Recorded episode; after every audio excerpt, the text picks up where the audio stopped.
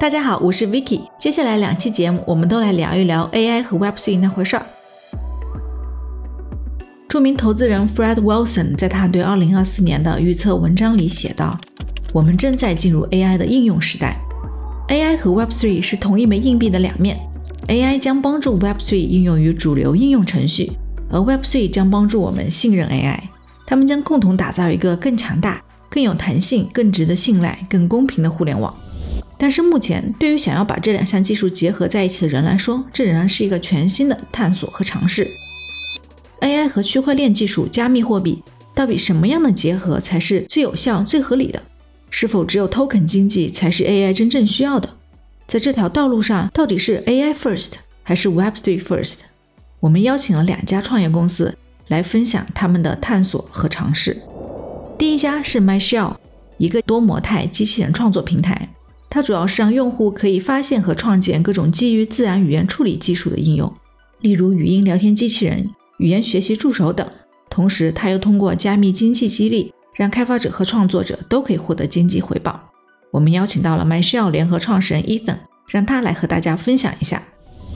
那 Ethan，要不你稍微介绍一下你们公司和你自己的大概的背景？OK，好呀，好呀。我们在做一个项目叫做 MyShell，然后实际上我们在构建的是一个 AI 应用的创作者生态。这个创作者生态可能听起来就是比较复杂，我可能从几个不同用户的视角去看，大家分别会看到什么。首先，我们提供一个平台，能够让这些 AI 的开源社区去把自己的模型上传到我们平台上。接下来就是这些应用的创作者就可以用这些开源社区和我们聚合的商业 API 的能力，去共同构建 AI 应用，去给到内容的消费者。所以第三个用户类型就是消费者，大家可以在我们这儿像是去浏览苹果应用商店一样。去找到自己喜欢的内容，不管是一些偏娱乐向的 AI 角色、文字冒险游戏，还是一些偏工作效率向的工具或者内容。我们这个项目可能刚才讲完，大家会觉得是一个 AI 项目，但里面还有一些 Web3 的元素。但其实 Web3 的部分就是我们有看到，在前三者用户在平台上去贡献和消费内容之后，其实有很多的东西值得被资产化。比如说像平台上开源社区贡献的这些 AI 模型，包括像创作者去构建的这些 AI 应用。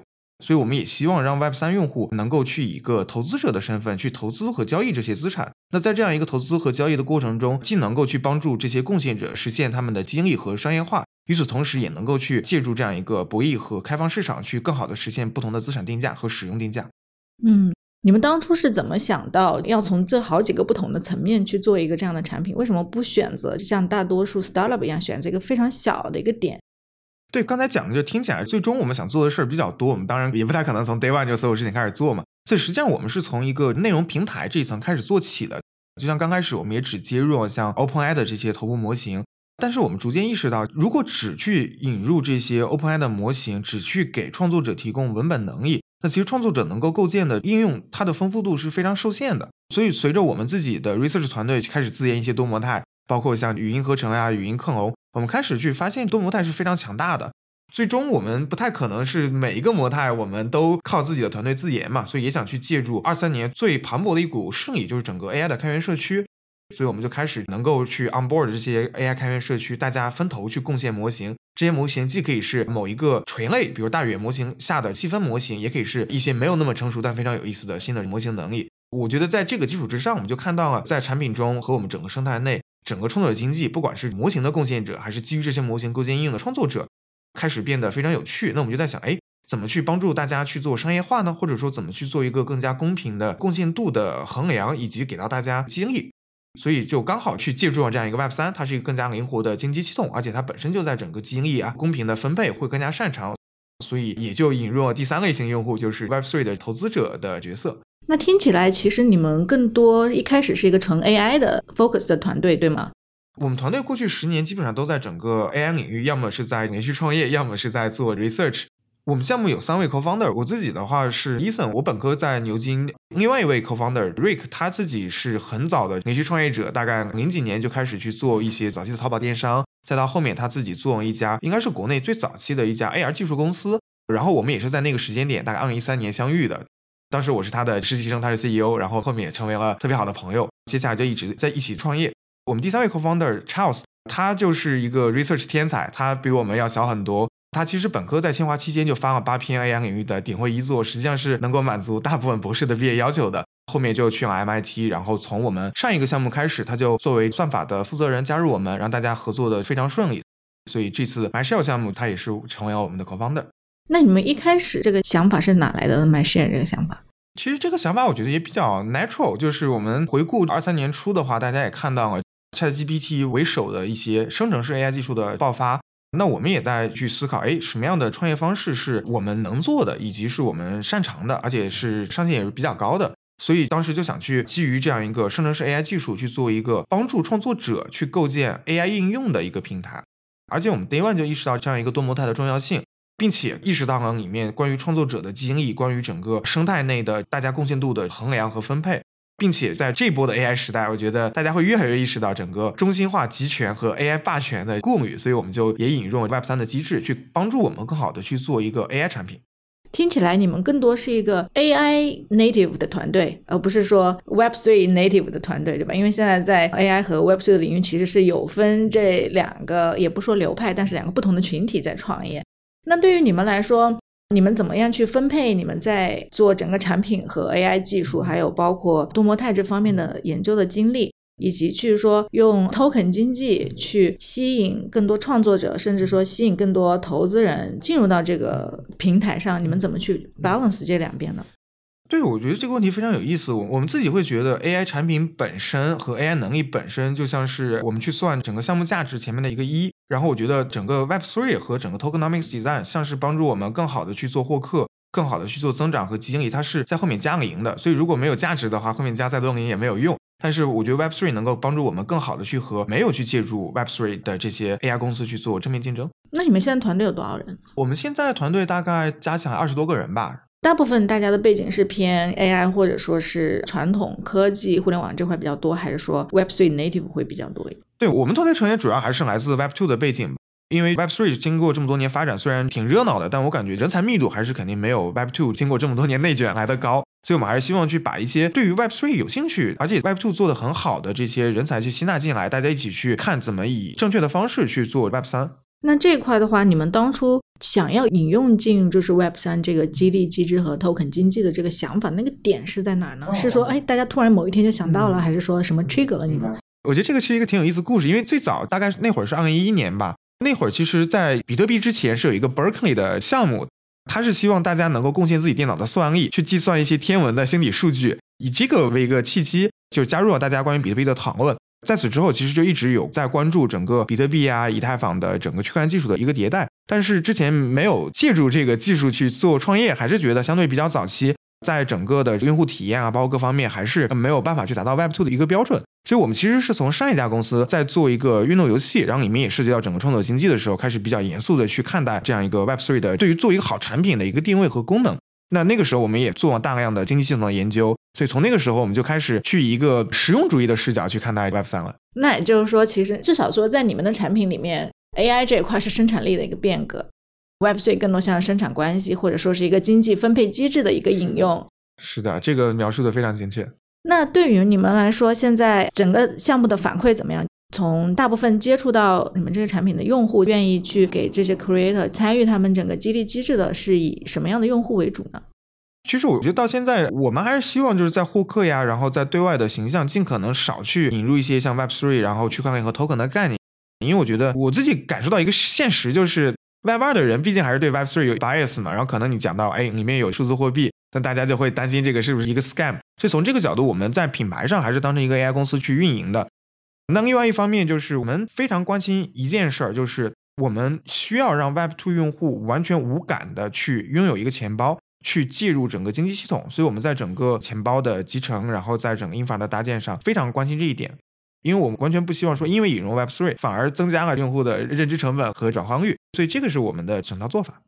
那这个很难啊，对吧？因为你们一方面又希望引入钱包。还有各种，比如说加密货币去进行这样一个激励机制啊，去打赏或者是参与分成的机制。但是你们又更多的希望是吸引传统互联网的用户，或者说是非 Web 三圈的人士。你们怎么样去做一个这样的平衡？就是从整个 user journey 的视角来看几件事儿吧。首先，我们使用一些合作伙伴提供的 MPC wallet，所以用户只需要用邮箱和 Gmail 登录，他就可以去被创造出一个钱包，他也不需要意识到这个钱包的存在。与此同时，我们看到了像 AA 技术的发展，那如果项目是愿意去补贴用户的 gas 的，那用户甚至都不需要去 bother 去理解什么是 gas，然后去购买这个 gas，所以这个事情的问题也解决了。这样的话，对于 Web2 用户来说，大家我觉得在日常产品中已经非常习惯于用这种积分系统呀，然后各种优惠券嘛。那其实对于他们，这就是一种新的优惠券。我觉得，直到就是他们成为一个比较严肃的创作者，在平台上去贡献价值，并且希望去做价值变现之前，我们不需要去把任何 Web3 相关的东西去告诉他。那当他到那一刻之后，其实他看到的是，哎，他自己账户里面因为做了一个好的内容，或者提供一个好的模型，有一些 token，并且这个 token 一旦 listing 之后，它有一个价格，那这件事情他开始会自己主动的有意愿去了解这件事儿。我们会在那个时间做一些比较好的用户引导和用户教育。那既然能帮他真金白银的挣到钱，而不是让他去花钱，那我觉得这件事儿好像就不像是一个 scam 了。对对对，哎，这个我觉得很巧妙，从不同的可能产品的角度去对他们进行引导。嗯，然后对于 Web 三用户，我觉得也其实很好理解，就把我们当成一个 AI 资产的 marketplace。因为我自己感觉现存的 Web 三用户，大家相比于用户而言，可能更加是一个投资者和和交易者的一个 mindset。那对于投资资产的收益，大家是比较理解的，所以我们也是借助 Web 三用户的投资倾向性，去一方面帮助平台上的创作者和贡献者有一些早期的房顶。那成为他们的早期的 backer，那成为之后这些资产一旦开始有任何的收益来源，不管是 token 还是法币，那所有的投资者也能去获得分成，所以这个是一个我们希望去做的方式，而且也能利用到整个 free market 去帮我们去淘换出最优质的内容，对吧？所以这是我们的整个想法。那现在的话，你们能观察到，比如说来自传统互联网和 Web 三圈的投资者的比例，或者说是组成大概是什么样子吗？我觉得整体用户来说的话，我们现在观测到的大概百分之七十是来自 Web 二。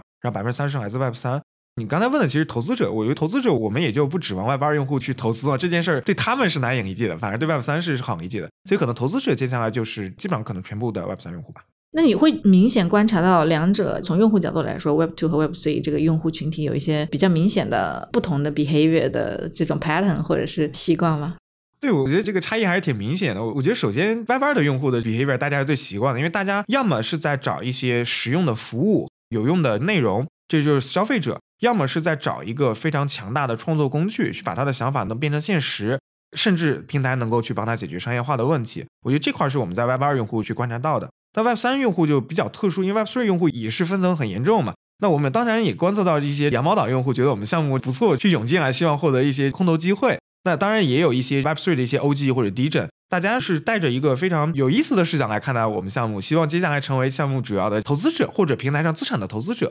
那这样的话，会对整个像你提到，比如说像羊毛党的投入，或者说一些短期投资者，他可能更看重像空头啊，或者是价格币价的涨跌，对吧？那会对整个平台有一些不好的影响吗？整个生态，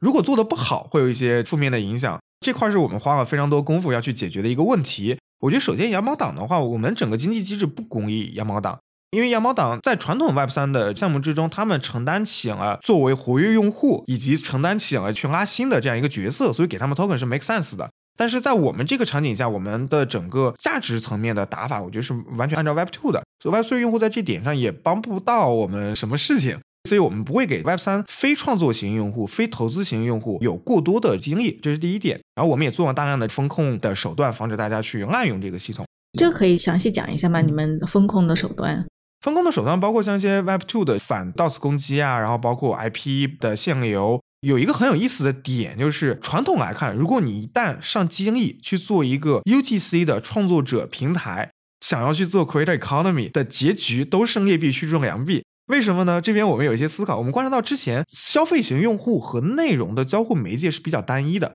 它只有去播放、浏览、点赞没了，所以这些行为是非常难以去区分机器人和真实用户的。但是这一波我们做的是一个 AI 驱动的内容，那真实用户会用自然语言去和内容去沟通。那大语言模型最擅长什么呢？就是去看这些语言的沟通，它是否上下文连贯，它是否是 make sense 的。所以这个在技术层面天然就能够去杜绝掉过去整个创作者经济最致命的一个一个问题。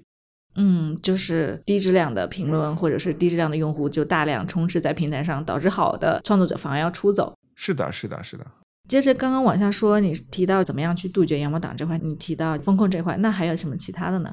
我觉得其实就是两个方面吧，一个方面是降低给到他们的潜在诱惑和激励，这个就是经济系统我们基本上只分了非常非常少的一部分去给一些能帮我们拉新的 Web 三用户。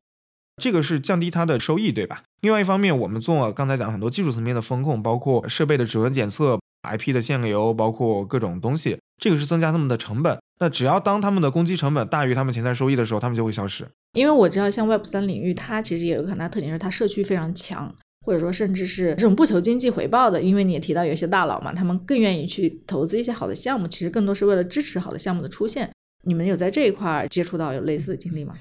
对，其实讲到社区，我觉得这是一个非常有意思的议题。在我们平台上，既有传统大家定义的 Web Three 的社区，也有开源社区，也有这波 AI 技术所诞生的创作者的 Web Two 社区。我觉得其实里面最磅礴、最牛的是这些开源社区，因为开源社区大家真的就是非常活跃，大家也非常愿意去贡献。我觉得这是最最活跃的一个社区。其次是这些基于 AI 内容的创作者社区。我觉得这两个是我至少自己 so far 看到比 Web Three 社区更加活跃、更加有 engagement 的种类。对，所以最后我觉得才是 Web 三社区。当然，Web 三社区是做的非常好的。哎，这个还挺有意思的。一般来说，好像如果跟 Web Three 项目比较有一定的跨界的话，一般会表示说，哎，像 Web Three 领域的社区会非常的活跃。那你看到，比如说具体来说，他们像开源或者是 AI 社区，他们主要贡献的内容是什么？或者他们主要参与的方法是什么？跟 Web Three 领域的社区有什么不一样呢？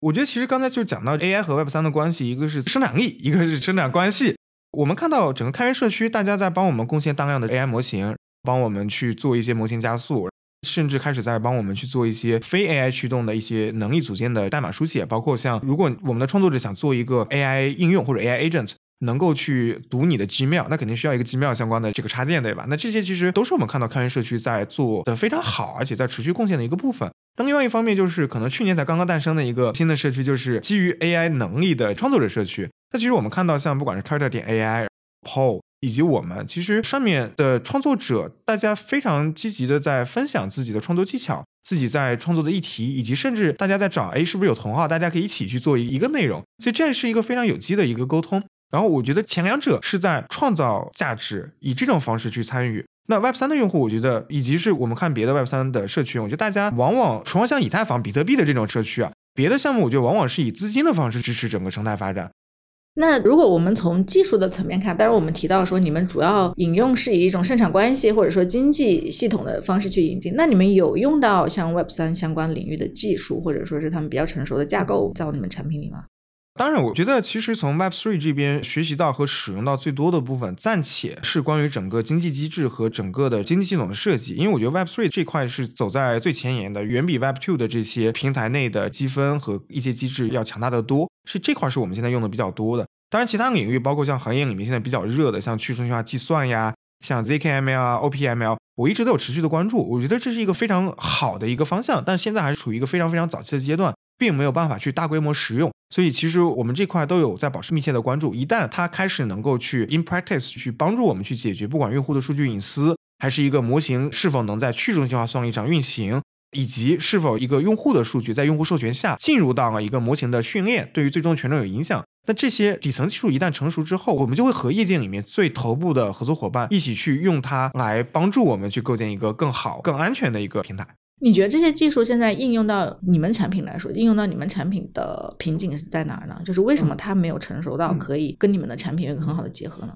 我觉得现在行业里面做的最多的 AI plus Web three 或者 crypto 的 intersection，其实在去中心化算力，因为整个 Web three 就是从去中心化在计算哈希的比特币开始的嘛，这个趋势也是大家最易懂的。那这块的问题是整个稳定性和用户体验，因为我看了基本上所有的 DeepIn 或者去中心化算力的项目。大家的这些显卡和算力主要是三个来源，最主要的来源是之前以太坊和比特币的矿卡，然后第二个来源是小型数据中心卖不出去的卡，那第三个是个人用户的电脑，他们的稳定性最高的肯定是小型数据中心，其次是矿卡，再其次是用户的个人电脑嘛。我觉得这块儿一方面是稳定性，我觉得没有办法达到一个产品级；第二方面，因为它引入了去中心化，所以一定会有额外的时间成本，不管是网络通信还是在 run 一些协议的计算成本。那它就会去比中心化的方案让用户多等待一定的时间，所以我觉得这两个方向是我主要在等待行业的头部的项目解决的一个问题。但另外一些，就比如说，我觉得更多像协议层啊，一些更加偏密码学的，像 OPML、zkML，我觉得现在大部分都处于一个 research 的阶段。我觉得现在，比如像 zk，整个行业大家也聊了这么多年了，它当然会比当年发展好很多，但我觉得至今依然属于一个没有办法大规模使用的状态。我觉得里面还是卡在一些密码学，怎么去让整个 zk 的 proof 的生成的效率速度足够快，怎么让 verification 足够小，以及甚至能在 EVM 合约里面去运行。我觉得这里面涉及到大量的数学的问题要去解决。也就是说，你整个其实现在底层更多来说是描绘了一个很好的前景，但是可能还没有到实际应用的时候能够，就是说它的收益大于成本的时候。对，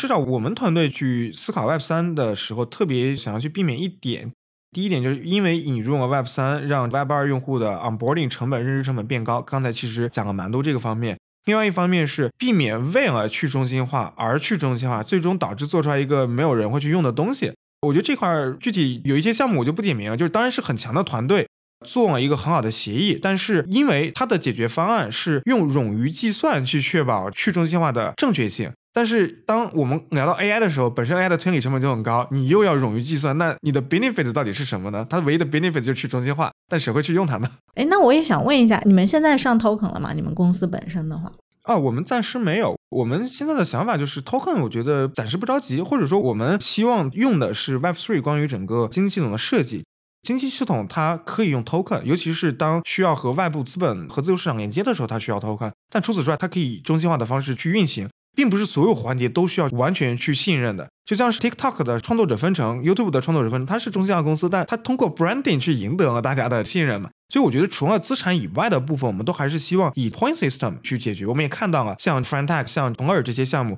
极大的发挥了整个 point system 的作用去做经理，并且去设计了一种很好的机制去连接了 point system 和 token。因为我觉得 token 毕竟还是一个很 heavy 的东西。我们希望价值 finalization 就车上有 finalization 这个概念嘛？我希望价值 finalization 之前是以一种更加灵活、更加最低交易成本的积分去做。当价值被 finalize 之后，它会归属到 token 之上。你觉得 point 系统比 token 系统就是它的优势在哪里？就是最终会让你们选择这个？如果我们用一个 token 的话，那我觉得 token 本身不重要，重要的是这个 token 所能用到的合约。那这些合约肯定是要 on chain 的。那一旦我觉得就是现在 Web Three，大家会对于频繁的去更新合约里面的逻辑会是有比较顾虑的。那这边就引入一个很有意思的议题：一个产品如果我们需要它持续的迭代，那你需要非常高频的更新和迭代速度。那这些东西和通过合约的不可更改性是有天然的矛盾的。所以这个也是为什么 Day One Ethereum 的合约是不能升级的。然后后面大家也发现了这个需求。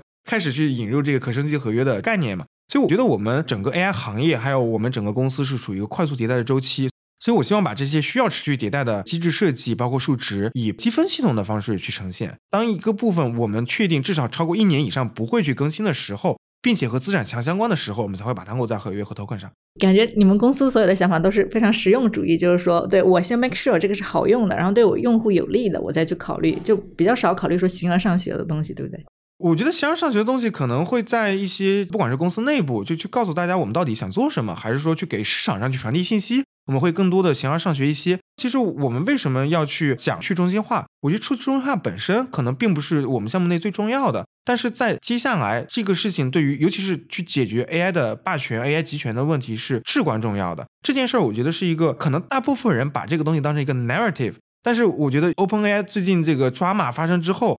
反而不是 Web 三的人在 call for decentralization，反而是 AI 行业的人在意识到这个问题。所以我觉得这个东西现在在功能层面不重要，但这个事情是全人类接下来会面临的最重要的议题之一啊。那你们公司是怎么样去把这个东西，就是像你说的，加入到你们公司产品或者说是社区里面呢？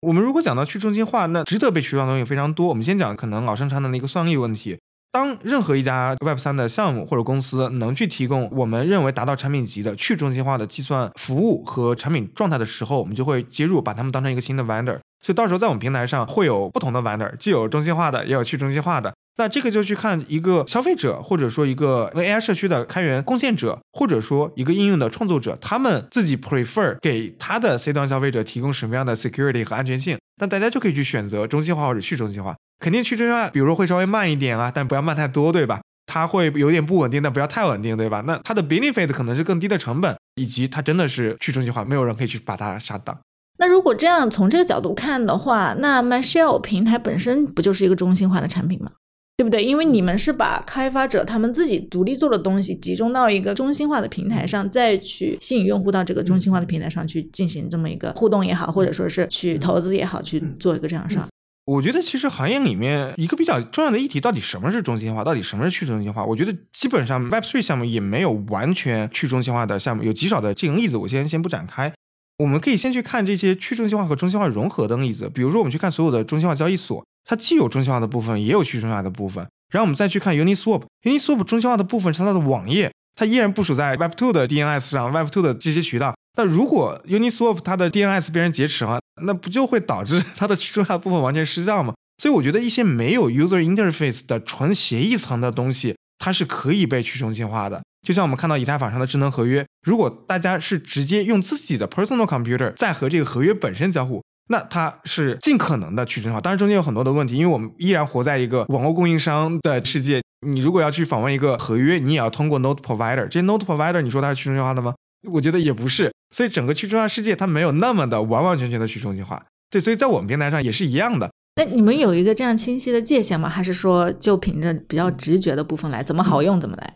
我觉得首先是怎么实用怎么来，且一个很重要的界限就是涉及到资产的，我们会以去中心化的方式去做，尤其是已经被确认的资产，不管是用户资产还是创作者的精力资产，这些是我们会去严格的用去中心化的方式去做的。那这个我有想到你刚刚说的，你们自己选择不上 token，但是你们的整个激励方式，对吧？经济系统又是 token 方式去中心化的。那如果是这样的话，你们为什么不干脆选用传统互联网也用的这种 points 的系统打赏的系统，对吧？去做这个事儿呢？对，我觉得这边就引出了除了像这些去中心化计算和反 AI 集权以外，为什么经济系统侧我们要选择也用 Web 三？我觉得几点，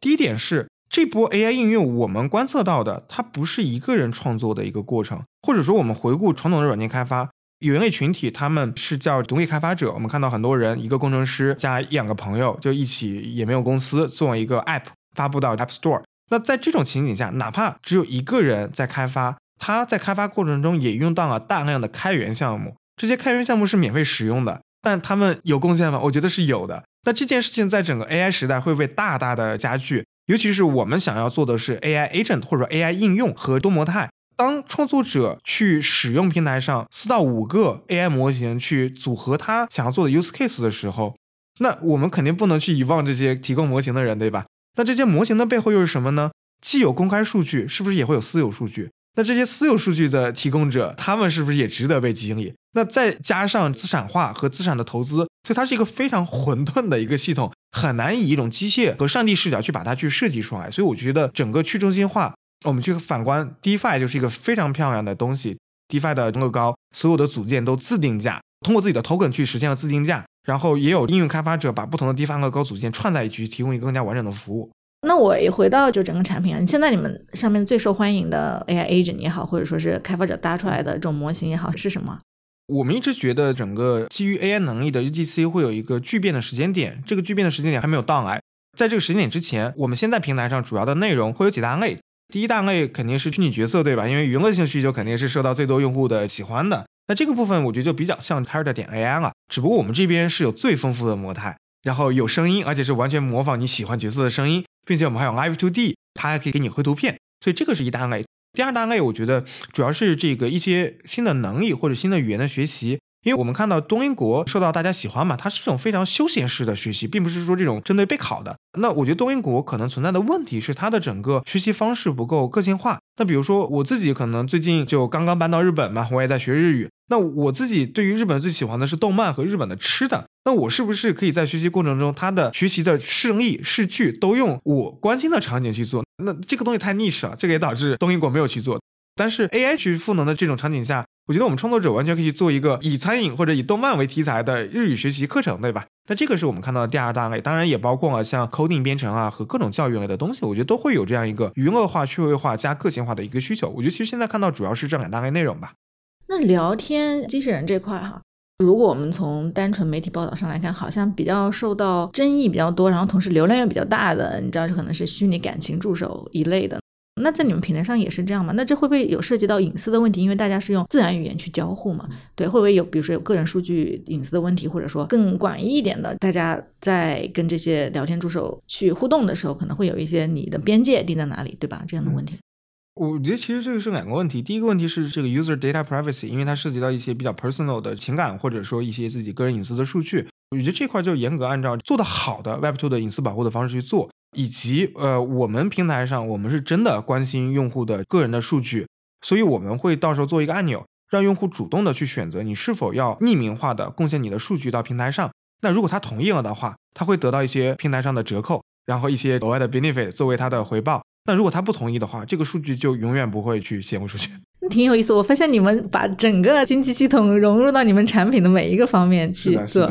那还有一个问题就是说，你们现在整个公司发展怎么样呢？就比如说 funding 啊，然后还有其他各方面。我们其实从二三年三月份开始做这个项目吧，然后我觉得整个项目起步也比较有意思，和我们过去的创业经历不太一样。过去的创业经历就是，哎，我们有一个好的 idea，然后第二天去敲 VC 的门说我要一笔钱，然后第三天拿着钱开始租办公室，然后开始在 offline 去招人嘛。我们这次刚起步，基本上在没有任何资金的情况下，我们团队花了一天的时间做了一个 Telegram 上非常简单的一个 Samantha 的小 demo。因为它有一个非常甜美的声音，在三月份那个时间点是没有这种东西的，所以就吸引到了很多用户的关注。然后我们的 Telegram 社群在第一个月就来到三万多个人，里面很多人特别喜欢我们在做的事儿，所以就问：哎，你们需不需要资金？然后你们是不是要招人？所以我们现在很多的工程小伙伴，就是当时的我们的用户，真的辞掉自己的工作，全职来加入我们。以及我们最早也从这个社区接受了大家大概二十万美金的一个资助吧，这是我们第一轮最早一轮融资。这是用什么方式的？是用道的方式吗？也没有用道的方式，其实就是用 SAFT 嘛，SAFT 也其实是一种非常简单的融资方式。但其实这个我觉得社区的一个冷启动吧。在此之后，随着我们的功能越来越完整，然后越来越多的用户也在去年六月份左右完成了一轮融资，大概融了六百万美金。然后我们现在也在 close 新的英文融资。所以说你们一开始的这个启动方式好像比较 Web Three 对吧？就是在 Telegram 上建社区，然后之后又回到了传统的 Web Two 的公司融资的这么一个。对，是道路上。我觉得其实 Web Three 公司大部分也都是说先敲门找钱，再开始干活，对吧？我觉得我们这次最好的方式就是以 PMF 启动了，因为社区用户都喜欢你这个东西，愿意加入你，愿意给你投钱，它反而证明了这个东西是用户需要的。然后在有 PMF 之后再去找 VC 去加速这件事儿，我觉得反而是一种最好的创业模式了。那你们方便透露一下你们投资人都是什么背景吗？我们上一轮的投资人其实也比较 remix，我们的领投方是一家 Web Two 的投资方。然后他们其实在整个 AI 领域布局有很多，然后我们跟投方主要就是 Web Three 的一些很不错的基金。哦，所以刚好也是把这两者结合起来。我发现你们 Web Two 和 Web Three 的结合，其实到你们整个从产品到公司运营到你们的整个资金架构的每一个方面，是的，是的，这还是蛮有意思的一个实践。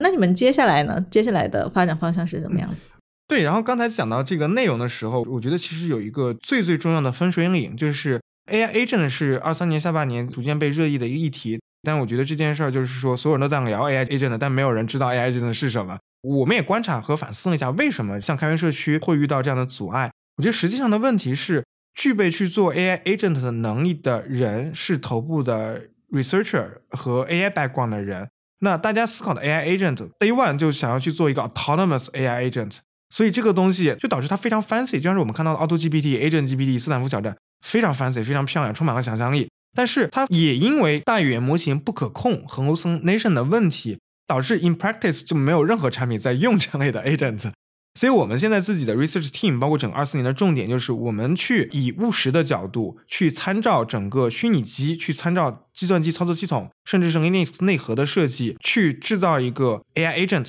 或者说它更像是一个 AI 驱动的操作系统。那在这些系统的组件，包括像 I/O。包括像存储，那我们去使用 AI 的能力，去让它变得更加灵活、更加强大，这个是我们现在 research 团队在做的一个工作。就是你们自己去做一个 agent，而不是说以一个平台方去。我们自己会做一个 agent framework，去赋能平台上的创作者，去利用这个 framework 做出一些真的像我们现在手机应用程序这种级别复杂度和实用性的功能。因为其实我们看到现在所有的 AI UGC 平台，我们去反观到底大家做了什么呢？大家选了一个大语言模型去填了一个 prompt，那它只能去扮演这个角色或者干好这么一件事儿，然后大家再往外去外延多模态，这个事情太薄太浅了。那这个竞争非常激烈啊，这个市场现在包括很多巨头其实都在做这个事情，对吧？对对，我们的 research 团队是非常非常强的，然后基本上都是像 MIT、Princeton 的博士，然后也有一些成员之前在 Google DeepMind。所以我觉得，我们如果以这种务实的角度去做这件事儿的话，是非常有机会去在 AI 领域杀出重围。那我们接下来可以聊一聊关于之前我们聊的行业的问题。像包括你们自己在做整个产品，在创业，然后包括你们在去融资的过程中，你们有看到其他一些做 AI 和 Web3 跨界领域的公司，或者说听到一些类似的案例吗？我觉得其实整个 AI 和 Web3 的 intersection 最早其实可以溯源到大概两三年前。两三年前有一波公司，比如像 RNDR，大家在用去中心化的 GPU 去做渲染，所以其实这个的起点是比较早的。然后在二三年的全年，尤其是下半年，我觉得全人类吧都看到整个 AI 的突飞猛进。所以 Web3 这样一个对于概念、对于资产这么 sensitive 的市场，大家肯定也忘不掉 AI 概念的 token，对吧？但我觉得现在已经发行的代币的项目。大部分我自己理解都是 AI meme coin，它是 AI 概念币，它并不是 AI 的代币，它是 Open AI 或者说 with ChatGPT inside。但是这个事儿本身和 AI 没有任何关系嘛，因为 eventually AI 会进到所有行业，对吧？当然，我也看到行业里面一些还没有发代币的项目做得非常好。其实这这些做的真的在用心做事儿的项目，我觉得主要是分成三类吧。第一类就是在解决去中心化算力供给的问题，这件事做好，它是一个非常复杂的 system 的工作。有一些公司在做这个方向，包括像 Flock、Jensen，然后 Jensen 可能做的 scope 会更大一些。然后另外一些看到的项目，大家想要去解决 AI domain 下怎么去利用好这些去中心化算力，里面就涉及到怎么让整个 AI 推理或者 AI 训练 verifiable，这个本质上是一个数学问题和密码学问题。我们也看到了像 Hyperbolic 啊、Modular Slab 这些项目，希望去解决这层协议层的问题，包括 Rachel.net。另外就是做硬层的项目，硬层我觉得分为两种吧。一种是想要做平台的，那包括我们，还有一些就是做一些纯 chatbot 非常 niche、非常单点的项目。这类项目我也就不展开，也不提了，因为我觉得从产品上来说比较难和 Web Two 的对手有竞争力。那最终又变成了一个本身是 Web 3项目，找 Web 3用户去用产品的这样一个死循环。然后因为自己觉得在做 Web 三，所以不需要和 Web 二的竞争对手做正面竞争，就导致产品设计是有问题的。那最终又回归到了通过代币去 啊去嗯收获一 收获。嗯，对对对对。那关于你提到的这些 AI meme token 这一块的话，你有看到比如说什么项目？因为他们往往能够赶上这一波，有点像是风口啊。反而获得比较好的经济效益，对吧？比如说，他们可能能够炒作一波，然后冲到比较高的价格。你怎么看这个事儿呢？我觉得这件事儿本质上和 AI 无关啊，这个是和 Web 三相关的。所以我觉得我们如果聊 Meme Token，可以延展一下 讨论的边界。我觉得 Meme Token 它不是一个坏的东西。我觉得它首先它本质上就是一个集体狂欢，但是在这种集体狂欢的情况下，它没有基本面。它依赖共识，所以这类项目往往衍生了大量的这种 scam 项目，不管是创始团队跑路呀，还是收割散户呀之类的这种行为嘛。我觉得本身这个 meme token 的价值是给了 Web 三用户一个财富故事和财富的可能性，这个大家也需要，刚好有人又满足了他们，对吧？那另外一方面，我觉得也是通过 meme token 去出圈 Web 三。去帮 Web 三去带入一些新的 Web 二用户，我觉得像狗狗币啊一些别的，这个就是一个很好的帮 Web 三去 Web 二拉新的一种媒介嘛。因为毕竟 Meme Token 它的文化属性啊各方面都比较强，也大家更加易懂嘛。但这个跟 AI 就完全没关系。对我我刚才为什么讲到 Meme Coin 呢？是我觉得 Meme Coin 的打法，尤其是 AI Meme Coin，它和 Meme Coin 没有区别。它只是从传统的表情包 meme 换到了，比如说 Deepin 的 meme，再换到 AI meme，这个是一个板块轮动的事情，它和 AI 没有任何关系。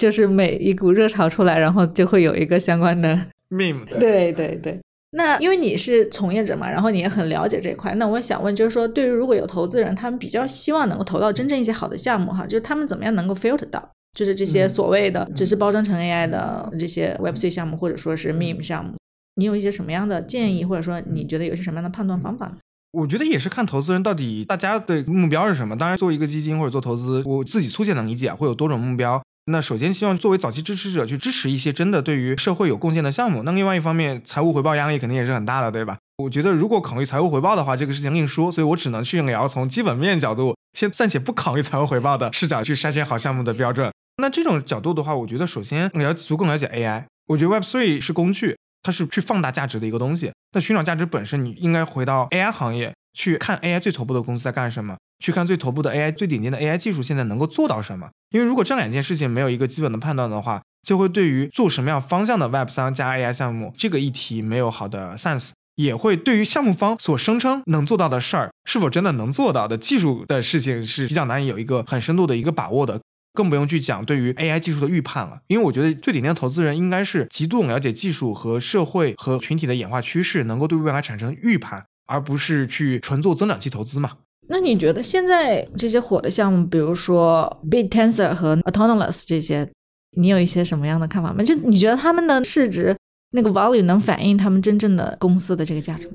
这些都是我个人观点。我觉得 Bit Tensor 就是一个比较有意思的这个例子。就其实 B Tensor 就是我刚才讲到的一个非常好的团队做一个去中心化的 AI，但是这个东西因为它要冗余重复计算，可能不会有人去用，对吧？那我觉得他们在整个工程架构，包括 system design 做的非常的 solid，但是这种架构至少 as now 今天我自己没有办法看到太多的使用场景。但是我觉得这件事儿，它又能让 C 端用户去玩一玩。随便盈利啊，它如果有一千个节点都在部署同一个大语言模型，那 C 端用户的确可以眼睁睁的看到，他可以上手去用一个去中心化在跑的大语言模型。我觉得这个是已经是行业里面我看到做到非常好的，至少有东西可以去用，对吧？而且讲的都是真的。我觉得这件事儿好的一点是。他这样一个非常好的项目方，很努力的做一个很 Web3 native 的 AI 项目，让 Web3 的用户、社区、潜在投资者看到了信心，这个事儿不是假的，有人做出来一个真的了。我觉得他做了这样一个历史贡献，就足够去 justify 它的 FDV 了。那你自己有没有听说过一些这样的，或者说你有看到一些这样的比较不靠谱的项目，或者说是融资的故事什么的，或者说是这种割韭菜的故事什么的，可以分享一下的？我觉得其实行业里面这这个是主流吧。我觉得因为它太多了，我说主流从数量上太多了。就像是我们去看这些非 AI 的土狗项目，土狗项目也太多了，然后里面都是 scam，所以我们也不一定知道它的名字，对吧？我可以举一些我自己观测得到的历史上的一到两个例子，就看到很多用了 ChatGPT 的公司，然后就发了一个代币，这个代币本身和这个项目本身就是弱关联的，然后整个项目就 listing 了，listing 一个月后。整个代币就归零了，这种事情我觉得是屡见不鲜的，所以我觉得这个事情是在大量发生的。那有没有其他？哎，是你上次我们聊的时候你有提到吗？就是说他那个名字不停的改。对，这个也是嘛，因为其实我们去看，不管是 DeFi 还是 Meme 还是任何的土狗项目，其实大家都是同一个项目方，一直在要么改名字，要么在换代币，对吧？然后大家永远都不露面，我觉得这个其实，在 AI 的整个这波浪潮中也看到不少，但我觉得这块就没有比较大的，所以可能大家平时也没有观测到。但从数量上来说，这个绝对是大多数的，可能就是换个皮，对，什么火就套什么皮。是的。啊，那还有一个问题啊，我也想问，比如说你看到像是 Bitensor，比如说这样的项目哈，他们能够在发行代币时候取得那么大的经济效益，但是作为像你们就是更偏 AI native，只是说把 Web3 引进去的。你们会觉得像你们这样一轮一轮找投资人去投资很辛苦，对吧？然后也不一定见得有这么好的投资人，他能理解你们正在做的事情。但相反，如果说你们走代币化，那可能也可能很容易就能拿到一大笔公司发展的资金，这对你们来说会是一个诱惑吗？为什么你们不走这个路呢？我们选择的方式是做拿而正确的事儿，因为我觉得不管经济总设计还是在这个融资上，永远都没有免费的午餐。就像是 Web 三很多的项目。我们去看项目的内在价值和它的代币 FTV 中间到底差了几个数量级呢？这个是因为它的流动性低和一些人为的干预导致的这么高的 FTV，但是它的价值是完全脱钩的，所以我们是避免这种事情发生在至少我们自己做的项目上。因为如果你去发一个代币，然后这个代币莫名其妙有了很高的 FTV，它和内在平台的价值没有 justify，那它一定有一天会跌下来。你当时得到的一切，如果你没有 support，它就会还回去，而且会跌得更惨。所以我们不希望这种事情发生。就像是 Web 三一些应用层的项目，在历史上达到几百亿美金的 FTV，我们可以去反观 Web 二的几百亿美金的 FTV 是什么级别的公司。我觉得这个对，所以我觉得我们可能有一天莫名其妙也不知道自己代币为什么会涨这么高，那我们一定会想一些办法，要么是把我们内在价值去尽可能去拉到一个 match 的程度，要么我们会去控制一下大家的预期，不要有这么高的预期。